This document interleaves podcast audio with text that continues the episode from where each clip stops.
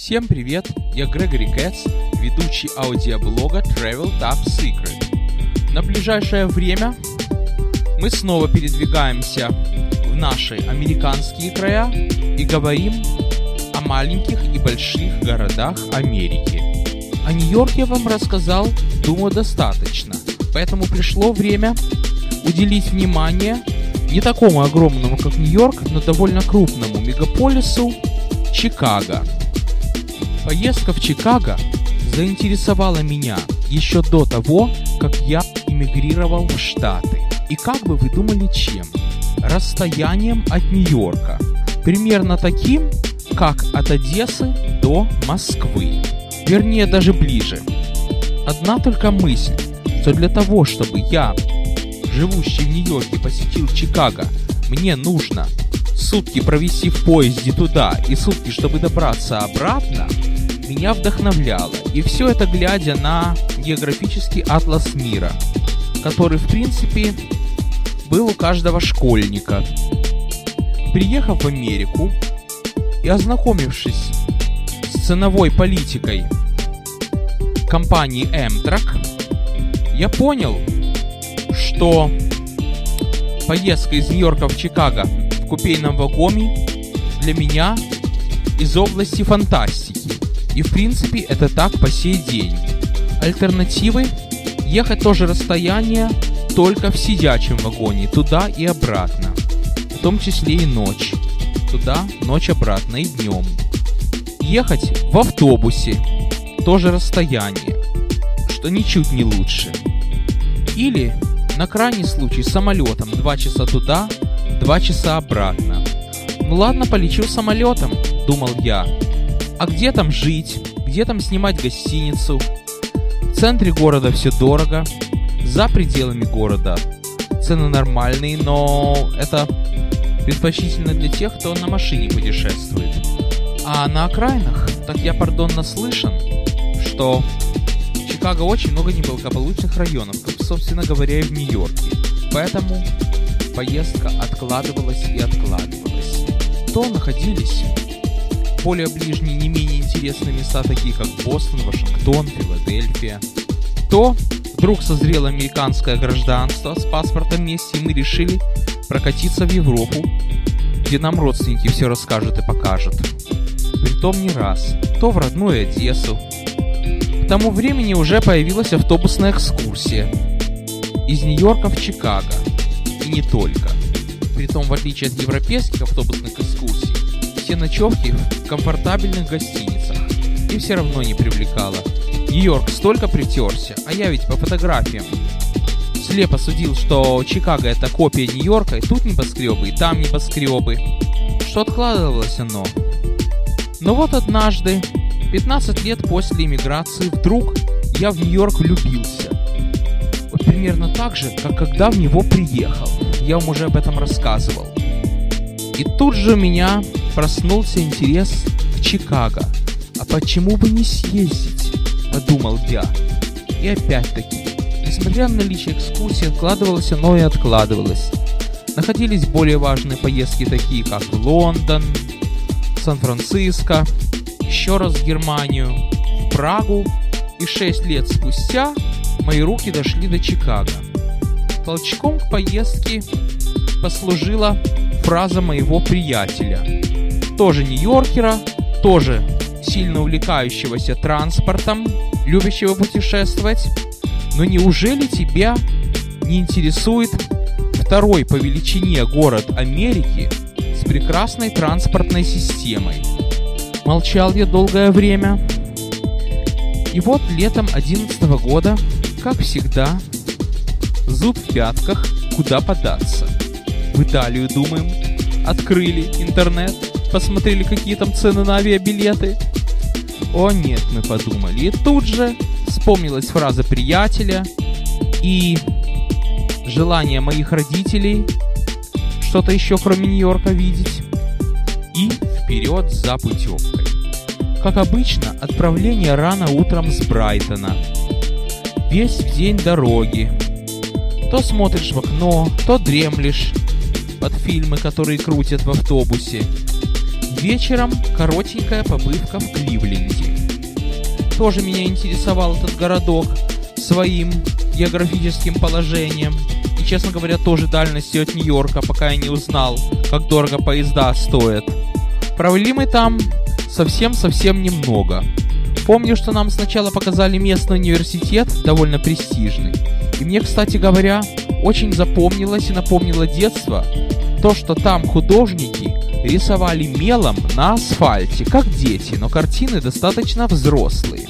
Я такое помню, было на Каролина Бугазе. На базе отдыха конкурс детского рисунка. А тут взрослые студенты. И не думают просто о том, что завтра может пойти дождь, который все смоет. Не жалко, а куча фотографий можно сделать. Но бывает такое. Далее от университета к центру идет такая широкая магистральная улица. Напоминает нам немножко улицу Фрунзе в Одессе, то есть Балтовскую. Но это американский вариант. Больше всего меня впечатлило, что по этой улице идут автобусы экспресса. Такие вот длинные гармошки. И не просто гармошки, а с дверьми по обе стороны. Как метровагон, как легкорельсовая система. Но только в Нью-Йорке у нас такое еще не придумали. Платформы на улице островные. Приятно, когда сталкиваешься с чем-то таким, о чем не успел прочитать в интернете. Но, конечно, Кливленд показался не тем, как показывает Google Street View. Недолго мы там побывали, покрутились на причале, озеро там напоминает морские просторы Черного моря, озеро Эй. Далее ночевка и снова в дорогу. Западнее западнее мы продвигаемся по автодороге номер 80. И природа там уже идет степная. Как кто-то мне сказал, до определенной точки такие вот гористые, холмистые местности, как в штате Нью-Йорк, честно говоря, они мне уже притерлись, а потом вдруг, как смена декораций, начинается степи. Притом красивые степи, напоминающие те, что в Одесской области. Только дороги американские, все более как-то ухожено. И так вот где-то часика 4 до самого до Чикаго. На подъезде к Чикаго невозможно не заметить индустриальный городок Герри. Пути железнодорожные, нефтеперерабатывающие цеха, огонь горит на трубе, прямо как на окраинах Одессы. И рассказы экскурсовода о том, что это заброшенный индустриальный центр, и сзади действительно стоят полузаброшенные фабрики. Еще 20 минут, и как экскурсовод сказала, еще 20 голодных миль, и нас привозят в Чикаго. Ну, не в сам центр. Знакомство начинается с польского ресторана «Червоное яблоко». Красное яблоко. В смысле? Ресторан польский. Польская гостеприимность. Более того, говорят, что самая крупная польская община Америки находится в Чикаго. Более того, очень много поляков внесло свой вклад в историю Америки. Например, генерал Костюшка, в честь которого назван мост, генерал Пляски, может быть я что-то путаю. И в Чикаго есть такая дорога, где им всем стоят памятники. Называется она Solidarity Drive. Так русские агентства называют польский коридор. Ну, архитектура там примерно похожая на Нью-Йорк, но все-таки знаете, когда город видишь воочию, а не через карты Гугла, то на лицо все различия, разные размеры тротуаров, разные стандарты, фасады, расположение фонарей на улице. В общем, вспомнили слова почти всех. На мой вопрос, а Чикаго похож на Нью-Йорк? А является он его копией? И да, и нет. Мелькают те же небоскребы, похожие, что в Нью-Йорке. Мелькают дороги, люди на улицах. Первый день, когда мы приехали, был дождь.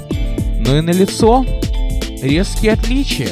Например, в Чикаго есть речка, которая идет посреди кварталов, посреди улиц города. В Нью-Йорке такой речки нет. Есть Хадсон Ривер, есть Ист Ривер, но они ограничивают Манхэттен, не огромные. Это как в Ленинграде Нева. А Чикаго Ривер такая речка, как в Ленинграде Фонтанка. Еще одно резкое отличие от Нью-Йорка оно касается транспорта. В Нью-Йорке метро бывает и наземное, и подземное. Но в центре Нью-Йорка, в частности в районе Манхэттен, если говорить о даунтауне Манхэттена, а не о побочных районах, то оно полностью подземное. Фактически ни одного наземного участка. Но есть там парочка, но это не в счет. Чикаго же, в центре города, большинство линий метро наземный, на эстакадах, вот точно так же, как по Брайтон-Бич. Ну, пару подземных, конечно, есть, но не в меньшинстве.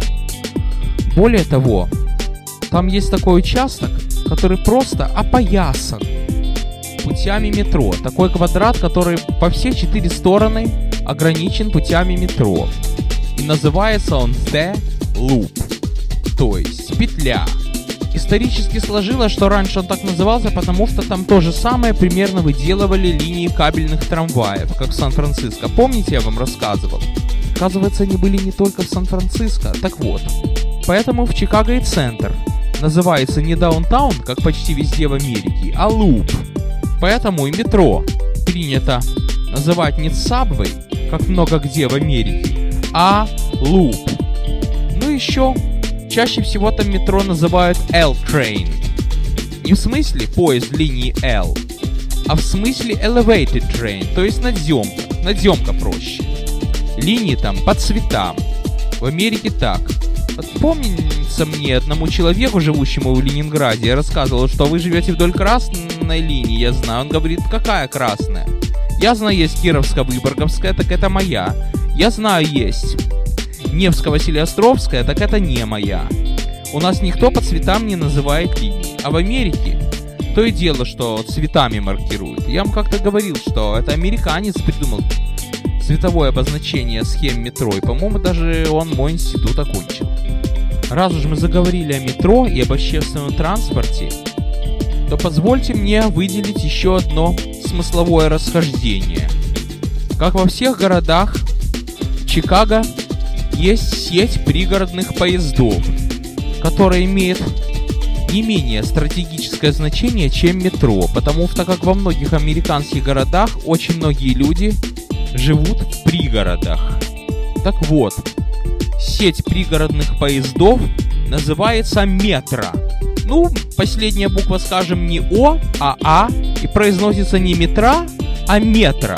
Поэтому любой, кто метро называет метро, имеет шанс вместо метро угодить на эту самую электричку и при этом потерять кучу времени. А то, что таки метро называется L-Train. Путаница. Электричка называется метрой, а метро называется L-кой что, по-моему, на жаргоне в Союзе называется электричкой. То есть вспомнится такой анекдот. Вот говорят, хочешь продержаться на работе, ты должен ромашку называть розой и не спорить. Так тут наоборот. Метро называется электричкой, электричка называется метро. А чтобы вас еще запутать, могу сказать, что электрифицированные линии у метры, потому что они там всем дизельные, дизельная электричка, называется Metro Electric. Редко, когда увидишь название Electric или Diesel в коммерческом названии системы. В общем, поняли. Еще раз повторю, чтобы не путались. В Чикаго то, что мы привыкли называть метро, или то, что жители в Нью-Йорке называют Subway, называется L-Train, Chicago L, или в крайнем случае The Loop. То, что мы привыкли называть, но если не электричкой, а пригородным поездом, Чикаго называется метро. Трамваев и троллейбусов там, естественно, нету. Возвращаясь к теме резких различий от Нью-Йорка, очень отличается побережье и береговая линия. Начнем с того, что Манхэттен выходит на реки, а Чикаго прямо выходит на озеро, и там пляжи есть. Поэтому отличается и зона отдыха, и даже когда я был на круизе, который сначала идет по реке, а потом выплывает в открытое море, вру, в открытое озеро, там совершенно другие виды, как будто с одной стороны Нью-Йорк, с другой стороны океан. В общем, если вспомню, еще расскажу про какие-нибудь разницы. Насколько мне известно, Нью-Йорк и Чикаго почти всегда боролись за первенство в плане небоскребов. Было дело у Нью-Йорка, были самые высокие дома, так Чикаго построил еще выше. Потом Нью-Йорк построил, оказалось, еще выше. После того, как Нью-Йорк пережил 11 сентября 2001 года, снова Чикаго построил выше, теперь опять Нью-Йорк. Но это так, это мирная борьба за первенство небоскребов. Я на вершину Willis Tower, бывшего Sears Tower, не поднимался.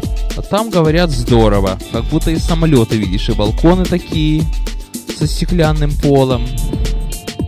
Это для любителей острых ощущений. Лично я рядом с этим Уиллис-Тауэр, когда задрал голову, то чуть не потерял ориентацию. Уж как шею нужно выгнуть на 90 градусов, чтобы увидеть его от и до с уровня позиции пешехода. Зато с других точек города он смотрится идеально. Это, конечно, далеко. Не все, что я могу рассказать о Чикаго, но на первый раз, думаю, достаточно. На сегодня все. С вами был Грегори Кэтс.